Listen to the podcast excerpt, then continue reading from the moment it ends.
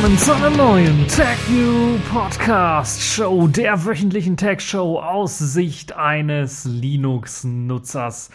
Bei diesen schönen sonnigen, quasi heißen Temperaturen habe ich auch mal wieder ganz, ganz viele heiße Themen ausgepackt und eine ganze Menge habe ich auf der Liste. Unter anderem wollen wir uns um Quantenchips unterhalten. IBM arbeitet nun nämlich an neuen Quantenchips. Dann schauen wir uns die Gesichtserkennung und äh, ja, oder beziehungsweise wir schauen uns die neue Lücke an nach Gesichtserkennung und Fingerabdruckscanner, der ganz einfach nachgemacht werden kann oder der ganz einfach ausgetrickst werden kann, gibt es nun auch eben einen Trick für das Austricksen von Iris-Scannern. Und da schauen wir uns an, was der CCC da geleistet hat. Dann haben wir Windows-Programme sicherer machen unter Linux oder mit Hilfe von Linux. Das schauen wir uns auch noch genauer an. Und dann haben wir FlatHub als zentrale Anlaufstelle für Flatpaks. Achtung bei Untertiteln, Einfallstor für Schädlinge. Samba Cry, also zwei große Schädlingsthemen. Und dann auch nochmal die Kategorien in dieser Woche Netzpolitik. Dort schauen wir uns an, was die Verbraucherschützer zum ähm, Stream-On-Dienst der Telekom sagen. Und wir haben die Distro der Woche, Dev One 1.0 in der finalen Version erschienen und noch ein Selfish der Woche. Dort geht es um einen kleinen Vogel, der nennt sich Piepmatz. Fangen wir also direkt an mit dem ersten heißen Thema. IBM arbeitet an neuen Quantenchips. Ja, Quantencomputer, das kennen wir ja oder das sollten wir eigentlich kennen. Wir hatten ja in der letzten Woche schon mal über das HP The Machine geredet. Heute ist eben IBM dran mit einer Möglichkeit, jetzt einen praxistauglichen Quantencomputer zu entwickeln. Zumindest arbeitet man dort bei IBM sehr stark dran. Quantencomputer, davon verspricht man sich einen enormen Leistungsschub in der Zukunft, vor allen Dingen dann für die verschiedenen Rechner, die wir so haben werden, so dass wir eben enorm viel Power haben können. Nicht nur eben in großen Serverräumen, wo sie zunächst einmal eingesetzt werden, vor allen Dingen dann auch für die Forschung, wenn es darum geht, zum Beispiel die äh, DNA zu analysieren. Entschlüsselt wurde sie ja schon, aber genau zu analysieren. Oder wenn es um Wetterberechnungen geht oder um wenn es um viele große, kleine äh, Berechnungen geht, also, viel, äh, also kleine Berechnungen, aber ganz, ganz viele die angestellt werden können. Und dann äh, brauchen wir Quantencomputer oder dann könnten, so ist die Hoffnung, Quantencomputer uns helfen. Ja, was macht den Unterschied, den großen Unterschied? Ich glaube, ich habe bereits schon mal über Quantencomputer geredet. Also herkömmliche Computer, wie wir sie haben, benutzen ja die Binärform zum Codieren oder zum Arbeiten. Im Grunde genommen kennen sie eigentlich nur zwei Zustände, an und aus. Und bei Quantencomputer gibt es halt unendlich viele Zustände. Zumindest in der Theorie. Da es so einen richtigen Quantencomputer noch nicht so richtig gibt, ist da noch ein bisschen unklar, wie man damit dann arbeiten soll und wie man diese unendlichen Zustände dann definieren können soll. Und da muss natürlich auch ein neues Konzept äh, dann gebastelt werden, wie man damit umgehen soll. Und IBM ist da schon länger dran und die haben jetzt einen Chip vorgestellt, der nun mit 17 Quantenbits bzw. sogenannte Qubits arbeiten soll. Ja, da sind wir auch bereits schon wieder im Thema drin. Also Quantenbits, Qubits, das sind im Grunde genommen die Bits und Bytes für Quantencomputer. Wir kennen es ja beim normalen Computer Bits und Bytes 1 und 0. Also kann dann nur zwei Zustände haben. Bei den Quantenbits halt oder bei den Qubits gibt es halt unendlich viele Zustände. Aber, und das ist das vielleicht das Interessante an dem Ganzen, äh, wer sich das Ganze mal durchlesen möchte, ähm, da Quanten äh, ja eben äh, nicht nur zwei Zustände haben, sondern unendlich viele, äh, ist das natürlich ein bisschen schwer, die zu unterscheiden und dann festzustellen, um welchem Zustand das Ganze jetzt ist.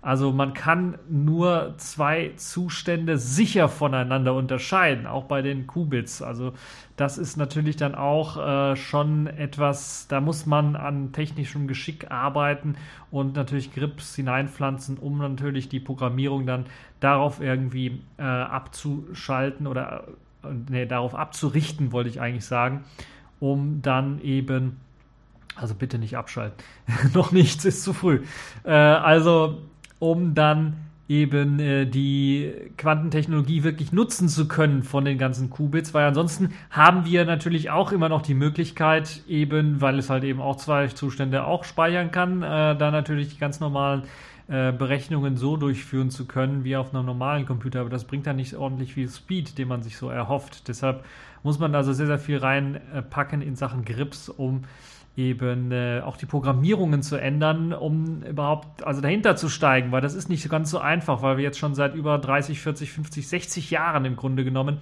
mit eben einem und demselben System arbeiten, also sogar schon viel früher vielleicht sogar noch. Also das ist also schon äh, dann ähm, problematisch, äh, um das mal vorsichtig auszudrücken.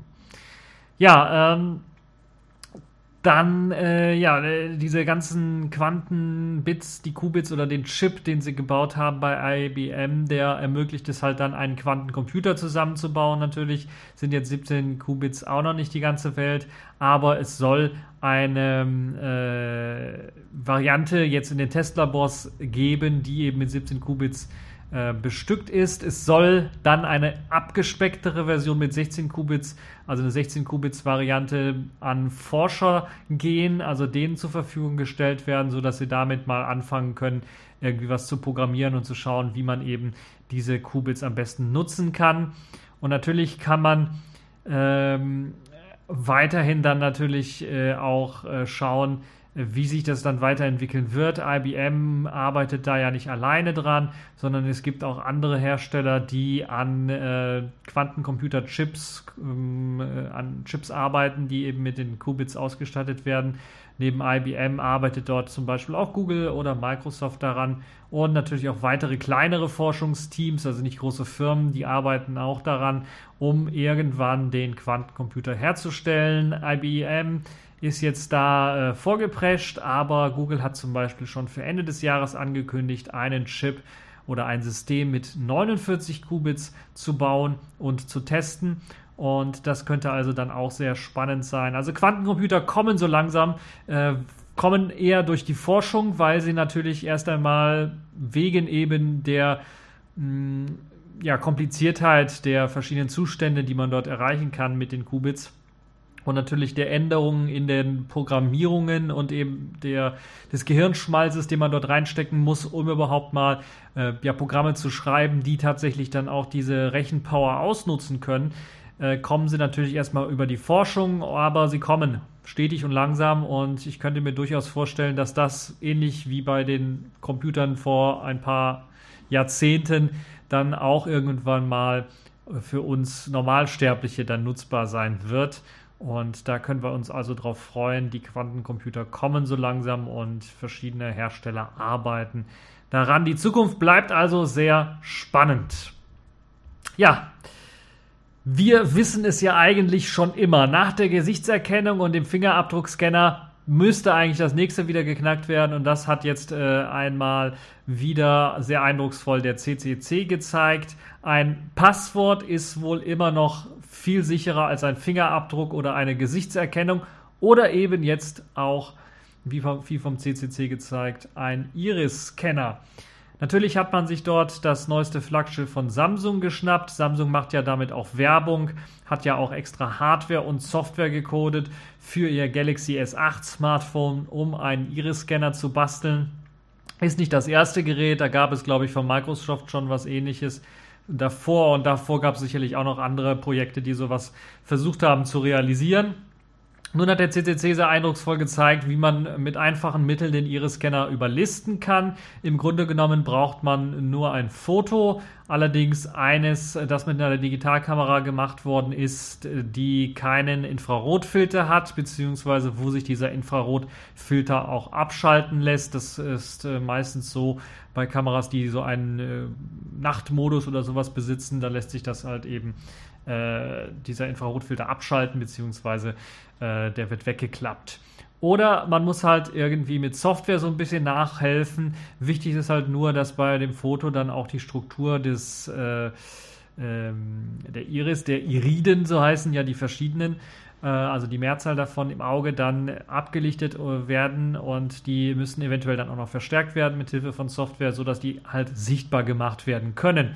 Nun äh, kann man das Foto einfach ausdrucken, legt dann noch eine Kontaktlinse drüber, damit halt eben diese Wölbung da noch ein bisschen reinkommt, weil die wird auch von der Software des Smartphones dann ausgelesen und ähm, simuliert dann im Grunde genommen die Wölbung eines Auges und schwupps hat man eben das Smartphone entsperrt. Das geht so einfach.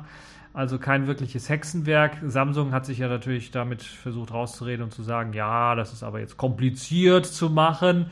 Naja, so kompliziert finde ich das nicht. Ähm, Fotoapparate, die halt eben äh, keinen Infrarotfilter haben oder wo man den Infrarotfilter abschalten kann, sind nichts Neues. Äh, das ist also, äh, sicherlich wird es mit einem Smartphone-Foto nicht so richtig funktionieren, aber ne, mit einem Fotoapparat dann doch schon. Und äh, das ist also für Leute, die was Kriminelles vorhaben, ist das sicherlich keine große Hürde. Deshalb, wie gesagt, bleibt lieber bei einem äh, Passwort, was ich sehr gerne verwende. Dafür habe ich allerdings, das habe ich bisher nur auf Blackberries gesehen. Ähm, und das gibt es wahrscheinlich auch nur auf Blackberries, weil das patentiert ist, ist das Picture Password. Also im Grunde genommen eine ziemlich clevere Idee. Dort wird ein Bild hinten drauf gelegt und dort wird ein, ein Zahlenfeld eingeblendet. Man hat beim, beim Festlegen des Passwortes hat man sich eine Lieblingszahl ausgesucht und den Ort ausgesucht, wo man diese Zahl im Bild platziert. Also so ungefähr, da gibt es ja, also ganz genau muss es nicht sein, aber so ungefähr. Äh, und das Coole an diesem Picture-Passwort ist, dass anders als bei einem normalen PIN-Passwort zum Beispiel oder einem länglichen Passwort, dass mir jemand sogar aufs Display schauen kann und weil er halt nur die Kolumne von Zahlen sieht und ein Hintergrundbild nicht, also in endlicher, also da braucht also da muss man schon sehr geschickt sein und man muss das System kennen, weil es eher unbekannt ist, um dann wirklich das Passwort auslesen zu können. Aber ich könnte euch das jetzt mal äh, zehnmal präsentieren. Also zehnmal, wenn das Bild nicht so einfach ist und, und die Zahlen äh, sind ja auch. Aber ich könnte es euch zehnmal zeigen, wie ich mein Handy entsperre mit diesem Picture-Passwort und ihr werdet nicht dahinter kommen, was mein äh, Passwort ist. Und das ist natürlich eine, eine sehr geschickte Variante. Es gibt natürlich auch Musterpasswörter, das gibt es auf Android-Geräten, aber da finde ich, die Muster ein bisschen was zu einfach. Aber sicherlich kann man sich dort auch ein etwas schwierigeres Muster ausdenken, dann funktioniert das auch. Das ist also auch eine Alternative.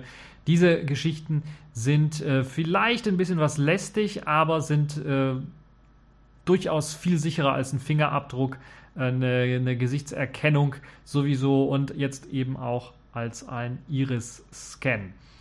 So, kommen wir mal zum nächsten Thema. Äh, bleiben wir mal beim Thema Sicherheit und schauen uns mal an, wie es denn so aussieht, wenn es darum geht, wir wollen sichere Programme für Windows entwickeln oder wir wollen überprüfen, ob die Programme in Windows sicher sind oder ob man sie sicherer machen kann.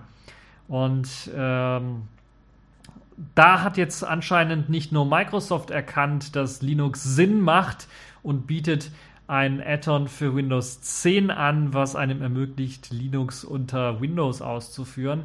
Auch Sicherheitsforscher wie die von Google haben das nun anscheinend gemerkt und haben sich dann wohl gedacht, äh, das ist äh, doch eine sicher, sicherlich gute Sache, Linux zum Entwickeln zu verwenden oder einfach mal zu schauen, wir möchten Software auf Sicherheit überprüfen. Und das funktioniert halt eben am besten mit oder unter Linux. Nein, doch.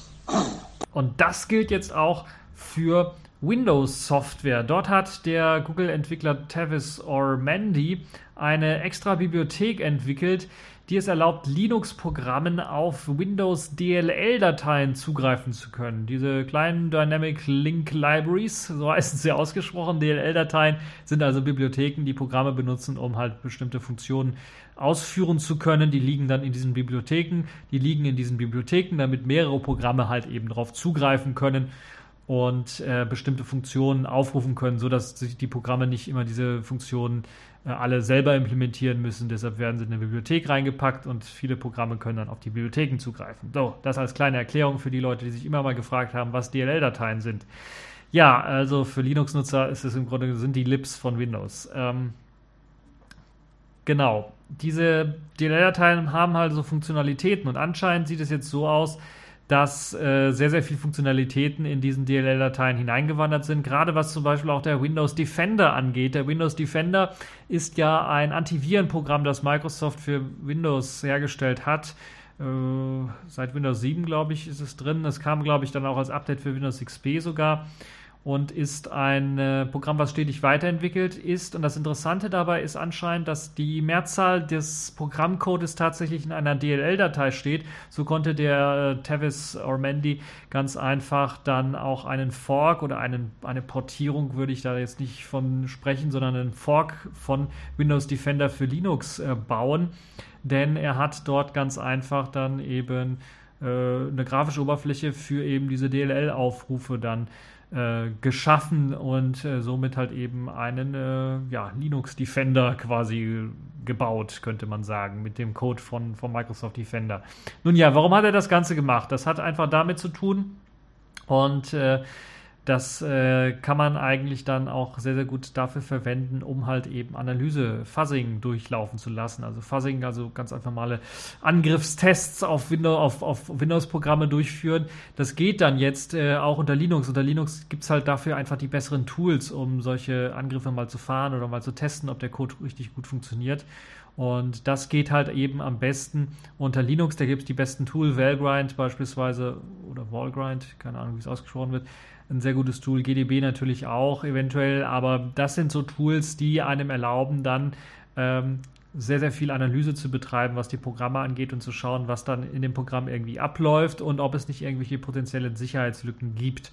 Und weil es eben auf Linux besser läuft, hat er jetzt eben diese Bibliothek entwickelt, die es einem erlauben soll, diese Windows DLL-Dateien unter Linux nutzbar zu machen und dann auf diese DLL-Dateien natürlich dann auch diese hm, ja, äh, die, diese, diese Analyse durchführen zu können, diese Analyse drauffahren zu lassen oder äh, abspielen zu lassen. Und das ist natürlich dann ein, eine Geschichte, wo man dann in Zukunft sagen kann, Linux sorgt für mehr Sicherheit bei Windows oder bei Windows-Programmen. Oder mit anderen Worten, Linux ist der Windows Defender. Das ist, glaube ich, das Schönste, was ich gelesen habe zu dem ganzen Thema. Stammt nicht von mir, sondern das habe ich im Forum irgendwo gelesen. Das ist äh, eine äh, zutreffende Geschichte, würde ich mal sagen. Ay, caramba! Genau. So, kommen wir mal zu einem äh, weiteren Thema, wo ich jetzt sagen kann. Na los doch. Make my day. Flatpaks sind ja bekannt. Das ist die neue Pakettechnologie unter Linux, die einem ermöglicht, weil eben möglichst viele Abhängigkeiten ineinander gepackt werden, in andere Pakete gepackt werden, unabhängig vom System aufbewahrt werden können, dass auf den verschiedenen Linux-Distros halt Programme ausgeführt werden können, ohne dass sie neu kompiliert werden müssen für diese spezielle Linux-Distro sondern die müssen nur einmal gebaut werden, in ein Archiv reingelegt werden. Die Abhängigkeit für oder auf der sie dann halt eben gebaut worden sind, äh, also das Basis-Linux-System, auf dem sie gebaut worden sind, wird eben mit als Paket in, äh, bei Flatpak ausgeliefert und so kann man halt ganz einfach Sachen äh, installieren auf jeder beliebigen Linux-Distro und hat dann keine Probleme, die äh, lauffähig zu machen und gerade für Entwickler natürlich eine schöne Geschichte. Nun äh, gibt es aber bei Flatpak bisher das Problem, dass es keine zentrale Anlaufstelle gab, wo man eben Flatpaks hochladen kann. Also bei Snaps, also bei der ähnlichen Technologie, die Canonical vorgestellt hat, gab es halt immer den Canonical Store oder da gibt es halt ein, eine Quelle und es gibt auch, glaube ich, mit UB Ports, glaube ich, heißen die immer noch UB-Ports oder also es gab auch eine Quelle von UB-Ports, wo es äh, Snaps gibt, die man runterladen kann. Und bei Flatpaks hat das bisher gefehlt und jetzt hat man darauf reagiert und will ein ähnliches Konzept wie ähnlich wie bei Docker fahren und einen Hub aufmachen. Also einen äh, ja, kleinen Hafen, könnte man sagen, wo dann halt eben all die Pakete abgelegt werden. In dem Fall nennt sich das Ganze FlatHub. Und das ist halt eine zentrale Organisationsstruktur für Flatpak. Und dazu kann man wirklich einfach nur die beglückwünschen und sagen, das ist doch wirklich einfach nur Wahnsinn, Wahnsinn, Wahnsinn, Wahnsinn. Ja, diese Flat-Hub-Geschichte, die zentral eben geschaffen wurde, um Flatbacks anbieten zu können, ist jetzt auch schon bereits, ähm, kann bereits genutzt werden. Da gibt es einige Pakete, die man ausprobieren kann. Ich habe beispielsweise Inkscape in der neuesten Version mal angetestet. Äh, das hat ohne Probleme funktioniert auf meiner Neptune Distro, die normalerweise, der normalerweise die Bibliotheken für das Laufen von äh, der neueren Version von Inkscape einfach fehlen. Das hat also funktioniert. Es hat sich vorher dann noch das Basissystem runtergeladen. Das dauert natürlich ein bisschen was, aber wenn man einmal das Basissystem hat, äh, geht es ohne Probleme. Schwierigkeiten hatte ich kaum welche. Ich habe mal den äh, Gnome MPV getestet, eine grafische Oberfläche für den äh, MPV-Player, also den Media Player Video oder keine Ahnung, wie der heißt, äh, ausgesprochen MPV Video Player. Äh, da, also der hat wunderbar funktioniert, äh, bis auf das Abspielen von Videos, was irgendwie nicht funktioniert. Also die Hauptfunktionalität habe ich nicht ans Laufen gebracht. Ich weiß nicht warum. Der konnte irgendwie keinen Datei-Öffnen-Dialog aufmachen und wenn man eine Datei reingezogen hat, hat er gemeckert, dass er die Datei nicht gefunden hat. Also ich stelle mir mal so vor in meiner naiven Sicht, dass die Sandbox irgendwie da gegriffen hat und gesagt hat, äh, äh, darf nicht drauf zugreifen.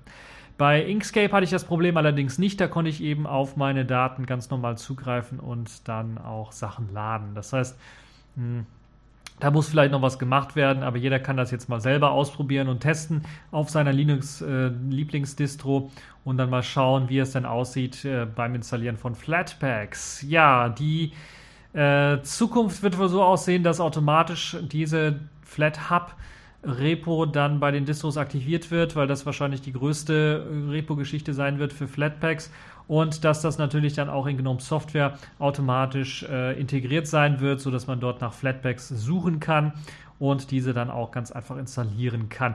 Wie es dann noch aussieht ähm, mit, der, mit der Problematik, dass zum Beispiel in GNOME Software dann angezeigt wird, das, was der native Paketmanager des Linux-Systems bietet und das, was jetzt das neue Flatpak-System bietet, muss man mal schauen, weil auf den ersten Blick ist das kaum zu unterscheiden. Hat man da, wenn man nach Inkscape sucht, zweimal das Inkscape drin, einmal in der neueren Version, einmal in der älteren Version. Und erstmal, wenn man draufklickt, dann sieht man vielleicht in der Beschreibung, ja, ist ein Flatpak oder ist es nicht.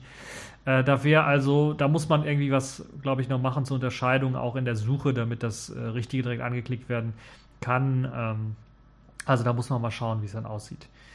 Ja, ähm, vielleicht, also traumhaft wäre natürlich, man integriert das alles in eins hinein und äh, bietet dann dem Nutzer die neueste Version immer an oder hat dann einfach nur einen Switch-Schalter, wo man dann umschalten kann zwischen Flatpak und normalen nativen Systemen. Wenn es dann auch zu Problemen kommen sollte, weil Flatpaks, wie gesagt, sind zwar ähm, gibt es da schon einige, ist auch schon stabil, aber es ist noch nicht so verbreitet und da kann es natürlich immer mal wieder zu Problemen kommen. Auch die Entwickler, die jetzt die Softwarepakete schnüren, sind natürlich auch nicht alle so erfahren, was vielleicht die eine oder andere Pro äh, Problematik in Sachen Sicherheit, zum Beispiel eben mit den, die verursacht werden durch das Sandboxing, dann äh, für Auswirkungen haben. Und da wäre es natürlich schön, wenn das Ganze sich noch weiter verbessert. Ver verbessert ist auch gut, verbessert. Äh, dafür muss man natürlich auch ordentlich viele Flatpaks in das Repo schieben. Ansonsten bleibt es natürlich erst einmal recht leer. Es ist also, äh, es gibt schon einiges äh, dort, aber das äh, größte sind, glaube ich, so Basissysteme auch, die man dort finden kann.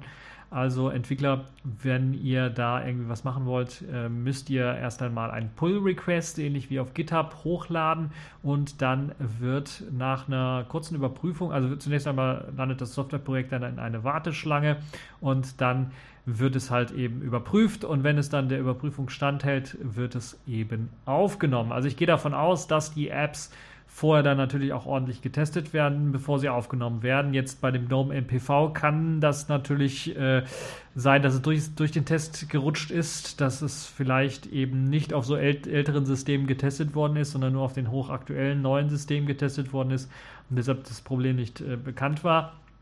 Oder dass es halt einfach nicht ordentlich getestet worden ist, sondern einfach nur getestet worden ist, ja, es läuft, das Programm. Und dann hat man nicht ausprobiert, ob da wirklich jetzt was abgespielt werden kann oder nicht. Nun ja, wer das Ganze jetzt schon mal ausprobieren möchte, kann eben mit Flatpak Remote-Add die Quelle selber bereits hinzufügen und dann einfach durchsurfen, durchbrausen, was es dort alles gibt. Einfach mal installieren, ausprobieren. Das ist eine schöne Sache. Äh, nicht nur eine gute Idee, sondern eine notwendige Sache, die gemacht worden ist. So, kommen wir jetzt mal zu den Themen, die äh, damit zu tun haben, dass wenn wir ins äh, Internet gehen, da kann es nämlich dann mal äh, passieren, dass wir... Ähm, Wer sich ins Internet begibt, kommt darin um. Das umkommen. Ja, äh, da gibt es einige Schädlinge und da gab es mal wieder was in dieser Woche, was ich euch berichten möchte. Gleich zwei Geschichten im Grunde genommen. Erst einmal Achtung bei Untertiteln. Denn äh, ein Angriff über modifizierte Videodateien, das kennen wir ja bereits schon, wenn wir halt Videoplayer haben und modifizierte Videodateien und die Decoding Library dann irgendwie ausgenutzt wird, um halt eben Schädlinge ins System reinzu, äh, reinzupacken beim Dekodieren des Videos selber. Und das ist also nichts Neues, das ist also bekannt. Da gab es ja die Stage Fright-Lücke bei ähm, Android-Systemen beispielsweise, ein, ein prominentes Beispiel für so ein Problem. Aber nun gibt es auch Schädlinge, die sich per modifizierter Untertiteldatei einschleusen können. Und da muss man sich mal natürlich die Frage stellen, äh, Untertiteldateien, wozu braucht man die überhaupt? Naja, also Untertiteldatei, wenn man gerade zum Beispiel mal eine fremde Sprache lernen möchte und sich einen Film in der fremden Sprache anschaut, macht es vielleicht Sinn, mal die Untertitel anzuzeigen, weil die Leute meistens etwas schneller reden, als man das selber so richtig verstehen kann. Oder wenn man halt eben schlichtweg ein Video in Original mit Untertiteln anzeigen lassen möchte, äh, wobei das Original natürlich verschiedene Sprachen auch wieder sein können und man die Untertitel zur Übersetzung braucht. Oder wenn man halt eben äh, sonst irgendwie äh, einen Untertitel braucht, wenn man nicht so gut hört oder sowas, da macht es halt Sinn, äh, Untertitel zu haben. Aber das Hauptproblem ist jetzt, was jetzt aufgetaucht ist bei diesen Untertiteln, ist, es gibt, glaube ich, 90 oder mehr verschiedene Untertitelarten und äh, Möglichkeiten, Untertitel irgendwie darstellen zu können. Und das Hauptproblem liegt einfach daran, dass die ganzen Media Player damit rechnen, über Unter Untertiteldateien eigentlich nicht angreifbar zu sein.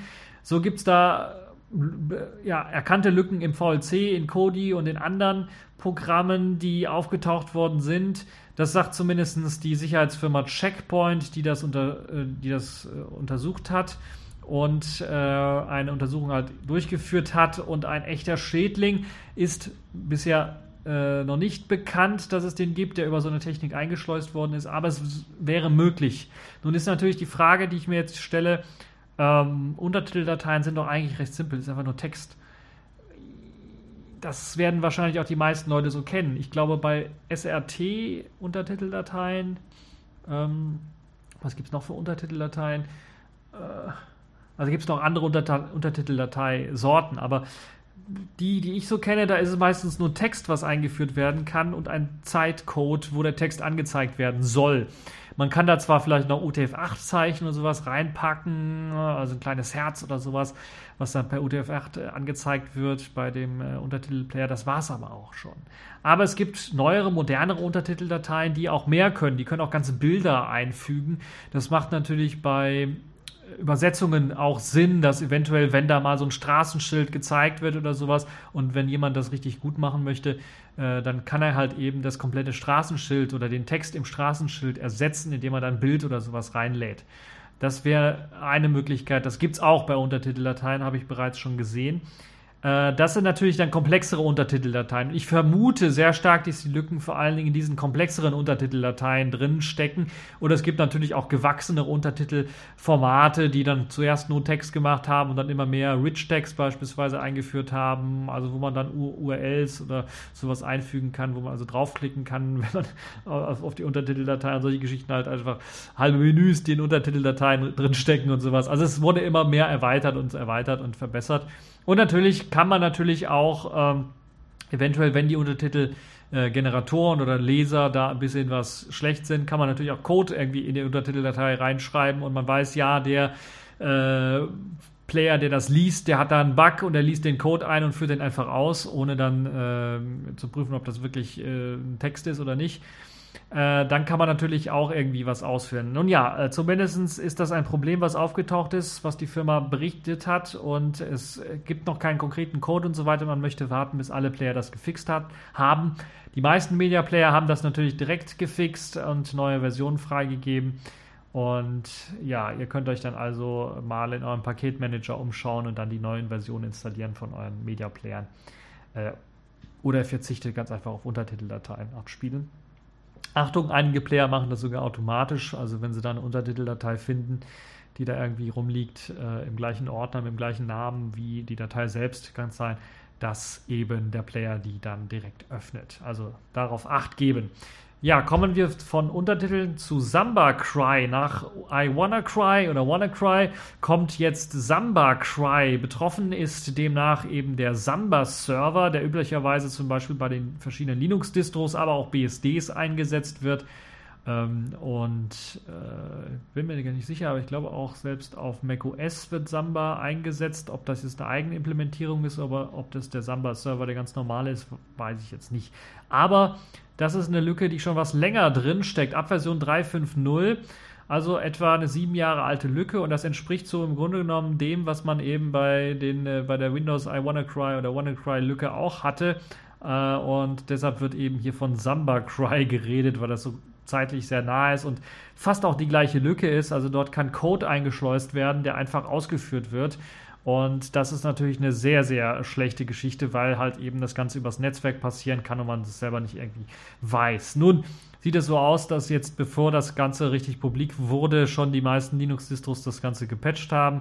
Debian und Ubuntu zum Beispiel haben das vor mehr als einer Woche bereits gepatcht. Wenn man sich da mal die Changelogs anschaut, da steht da irgendwie 17. Mai oder sowas. Da wurde das Ganze eben schon äh, bereinigt und äh, haben also sehr schnell darauf reagiert. Andere Distros haben das ebenfalls gemacht und hatten dann also schon die Updates draußen, bevor eben das Summer Cry richtig bekannt wurde. Es werden, es gibt äh, Möglichkeiten, den Server auch zu checken, wenn ihr einen Server habt, um zu gucken, ob dort eben der Server auch davon betroffen ist. Dort ist nämlich ein spezielles Feature, was man braucht, äh, was eingeschaltet sein muss, damit das Ganze funktioniert. Ähm, das könnt ihr natürlich auch abschalten, das Feature, als wenn ihr kein Update bekommen habt für eure Distro beispielsweise, obwohl das eigentlich schon hätte passieren sollen könnt ihr das Feature einfach abschalten, wenn ihr das nicht braucht. Oder ihr könnt einfach mal mit dem Portscan, mit dem Mmap äh, einfach nachschauen, ob äh, euer Server betroffen ist beispielsweise oder euer Rechner. Und äh, wichtig ist natürlich, ihr solltet nicht vergessen, äh, nicht nur eure Geräte abzudaten, eure PCs abzudaten, sondern auch NAS-Geräte. Also wenn ihr Network Attached Storages habt, also kleine Festplattenspeicher, die im Netzwerk hängen, dann einfach auch einmal äh, updaten das Ganze äh, weil da läuft ja meistens auch ein Samba-Server drauf und da wird meistens auch eben die Open-Source-Variante des Samba-Servers verwendet. Deshalb da auch mal drauf achten. Ähm, Fritzboxen habe ich mir sagen lassen, die haben ja auch einen Samba-Server, aber das soll eine alte Version sein, also vor 3.5er Version soll es sein, die unterstützt das Feature gar nicht, sollte also nicht betroffen sein. Trotzdem kann es ja nicht mal schaden, einfach mal äh, diesen Port-Scan durchzuführen, um zu schauen, ob euer, eure Fritzbox, eine neuere Fritzbox beispielsweise von diesem Problem betroffen ist. Ansonsten äh, mal schauen, dass äh, AVM da mal Updates liefert. Das gleiche gilt natürlich auch für andere Router, die vielleicht den Samba-Server verwenden. Darauf achten, dass ihr dort entweder das Feature abschaltet mm, in Samba oder eben ein Firmware-Update einspielt. So, das genug, äh, genug und genügend zu den ganzen Sicherheitslücken und dem ganzen Kram. Wir haben es ja warm, ich will nicht so lang machen. Kommen wir zu den Kategorien in dieser Woche. Accepted. Connecting. Complete. System activated. All systems operational.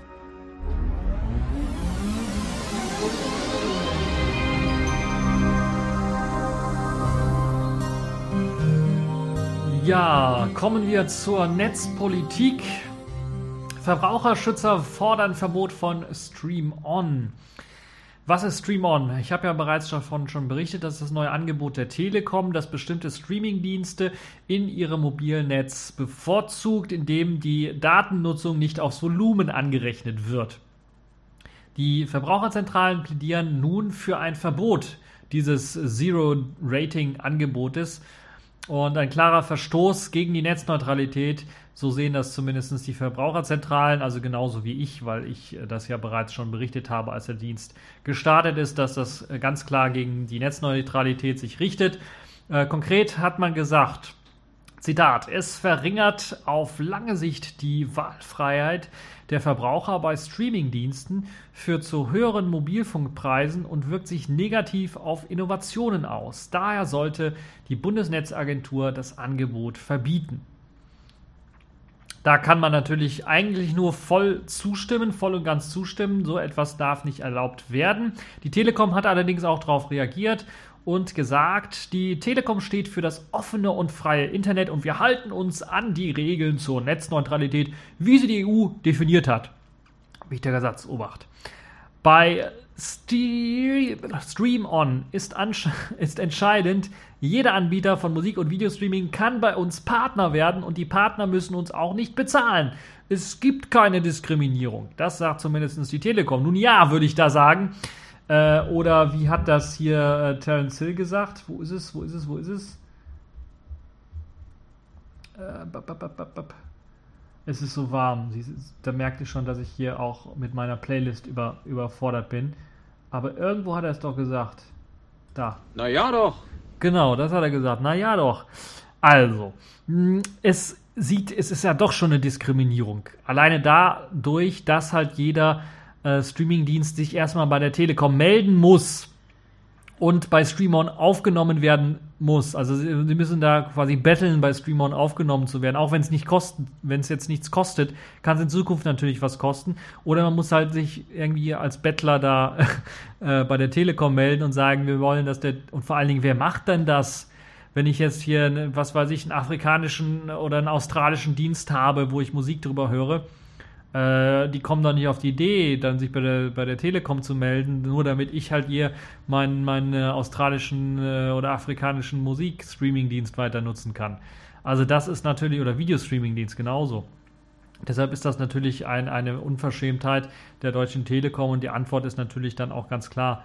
Äh, das führt eben dazu, wie, wie es hier gesagt wurde, auch äh, von den Verbraucherzentralen, dass es halt eben die äh, Wahlfreiheit einschränkt für die ganzen Streamingdienste, ist natürlich klar, wenn ich da jetzt die Auswahl habe, meinen afrikanischen, australischen oder was auch immer Streamingdienst zu benutzen, der kostet mich aber Datenvolumen oder ich benutze jetzt hier den Telekom äh, Musikvideo-Streaming-Dienst, der kostet mich kein Volumen, ist ja wohl klar, weil ich dann auf lange Frist dann irgendwann mal benutzen werde. Ne?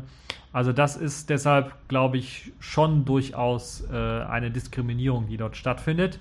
Äh, auch wenn es nicht so hart ist, dass man sagt, okay, ihr müsst jetzt erstmal bezahlen, um aufgenommen zu werden, äh, was so kleinere Dienste eventuell rauswerfen, rauskegeln könnte. Trotzdem ist das sicherlich eine spannende Geschichte.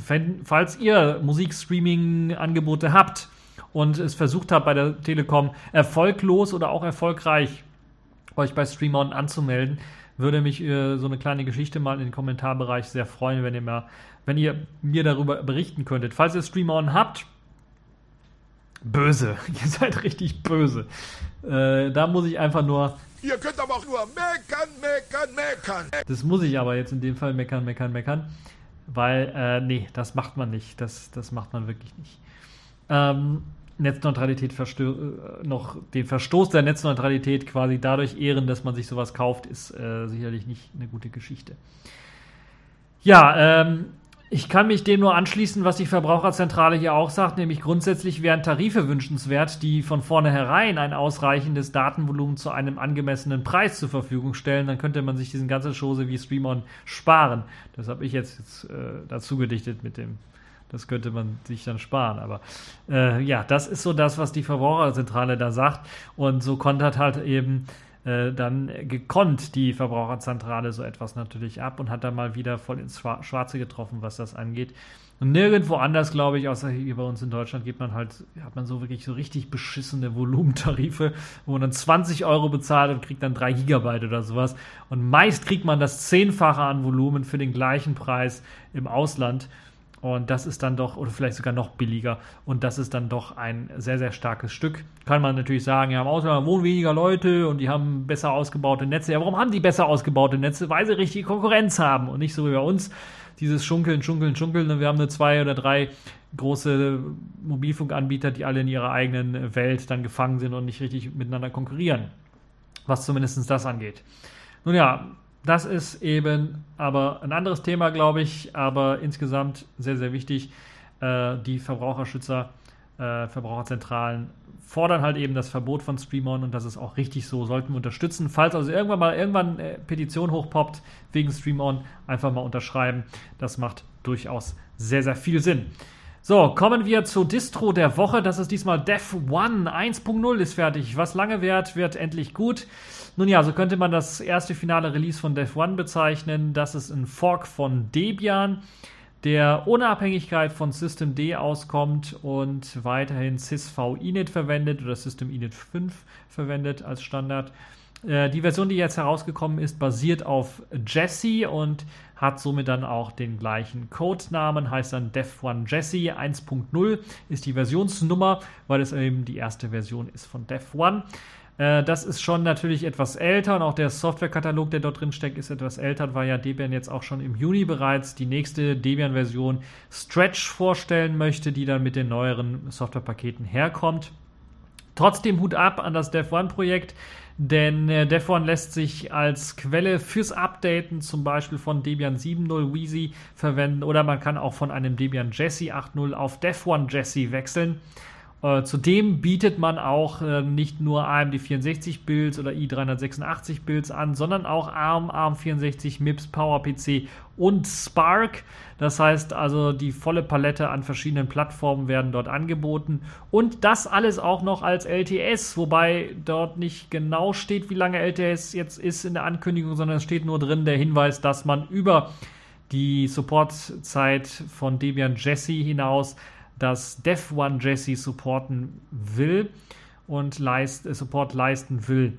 Wie lange das jetzt geht, ein Tag, zwei Tage, ein Monat, ein Jahr oder zwei Jahre drüber, das werden wir mal sehen. Auf jeden Fall gibt es bereits schon, und das ist das Interessante, eine kleine Liste von Distros, die auch auf Dev 1 basieren, ähnlich wie bei Debian. Da gibt es eine ellenlange Liste von Distros, die auf Debian basieren.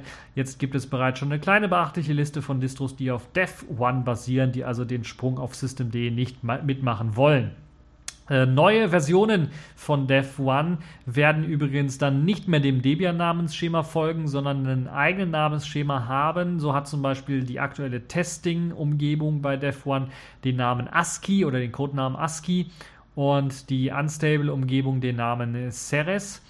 Und äh, Dev 1 1.0 wenn ihr das jetzt antesten wollt, ausprobieren wollt, äh, gibt es als Live-Image äh, oder Live-Images, da gibt es also mehrere Live-Images, aber die kommen wohl alle mit dem GNOME vorinstalliert. Das deshalb, ich habe jetzt keine KDE-Variante oder Plasma-Variante gesehen oder XFCE-Variante. Also weiß ich nicht ganz genau, aber es gibt auf jeden Fall eine AMD 64-Version, eine i386er-Version sowie eine spezielle AMD 64 UEFI-Version, falls ihr das Ganze auf einem UEFI-fähigen äh, System installieren wollt. Zudem stehen natürlich auch Images für virtuelle Maschinen bereit und auch für das Raspberry Pi 1, äh, 2 und 3 sowie sogar für das alte Nokia N900 und da kommt mir natürlich direkt ein Lächeln ins Gesicht.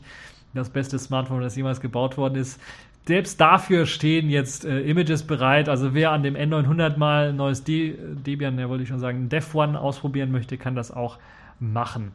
Äh, NetInstall sowie volles DVD-Image stehen natürlich auch zur Verfügung. Was man nicht runterladen sollte, wird äh, gesagt, sind die Installer-Images. die sollte man nicht runterladen, weil die sind nicht so richtig gut. Deshalb NetInstall und DVD-Image für die Leute, äh, die das benutzen wollen. So, dann sind wir im Grunde genommen mit der Distro fertig und kommen zum Sailfish der Woche. Dort gibt es eine neue Version eines neuen, kleinen, guten E-Mail, äh, nein, E-Mail sage ich schon, E-Mail wäre gut, eines äh, Twitter-Clients. Äh, liegt wahrscheinlich daran, dass man Twitter mittlerweile fast so wie E-Mail verwendet, zumindest einige von uns. Ja, also neuer Twitter-Client, der nennt sich PeepMats. Ich hatte den hier bereits schon in einem meiner Selfish OS App Podcasts vorgestellt. Und jetzt ist gerade Version 03 erschienen. Da habe ich gedacht, das hat jetzt den Funktionsumfang, wo ich sagen kann, alle können es jetzt mal ausprobieren. Zwei Daumen nach oben. Das ist also ein sehr guter Twitter-Client. Der kommt mit neuen Features daher, unterstützt auch Videodateien und äh, GIF-Support, wenn ihr das braucht. Also gerade, glaube ich mal, also Videodateien, meistens ist es ja bei irgendwelchen Ereignissen oder sowas, äh, die heute, äh, die, die, das Heute-Journal oder äh, die ARD, die Tagesschau, die bieten dann so kleine Videoclips an, die sie dann auch bei Twitter teilen, wo man dann halt die Nachricht dann ansehen kann, auch mit Ton. Und das wird jetzt unterstützt, auch von Peepmats, da kann man sich das anschauen und ansehen. Äh, hat aber auch äh, Vorschau für Links, also wenn es da irgendwelche Links gibt für Webseiten, dann wird kurz nochmal angezeigt äh, mit einem kleinen Fotochen, äh, Bild vielleicht von, von, von der Webseite, worum es da geht, auch nochmal einen Text drunter, wo man dann sehen kann oder daneben, wo man dann sehen kann, worum es eben in dem Link tatsächlich geht. Also sehr schöne Sache. Apropos Bildsupport bei äh, Tweets. Dort kann man natürlich auch mehrere Bilder anzeigen lassen und durchscrollen. Das gab es ja bisher beim Tweetjan beispielsweise nicht.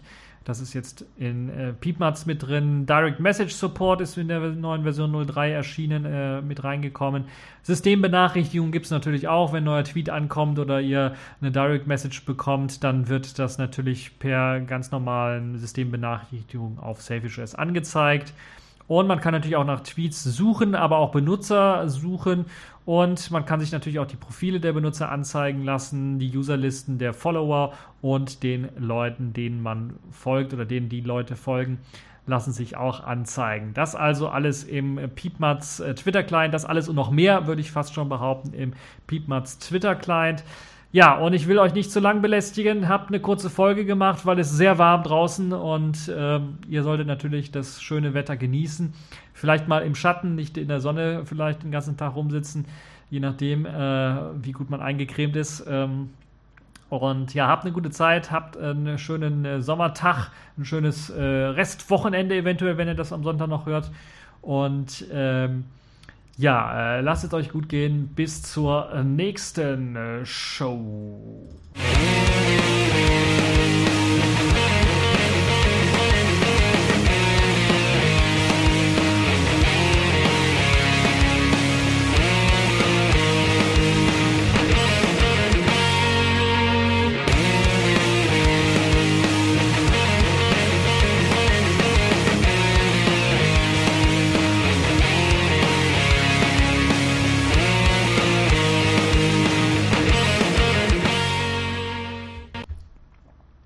So warm. Jetzt muss man auf jeden Fall eine Flasche aufmachen.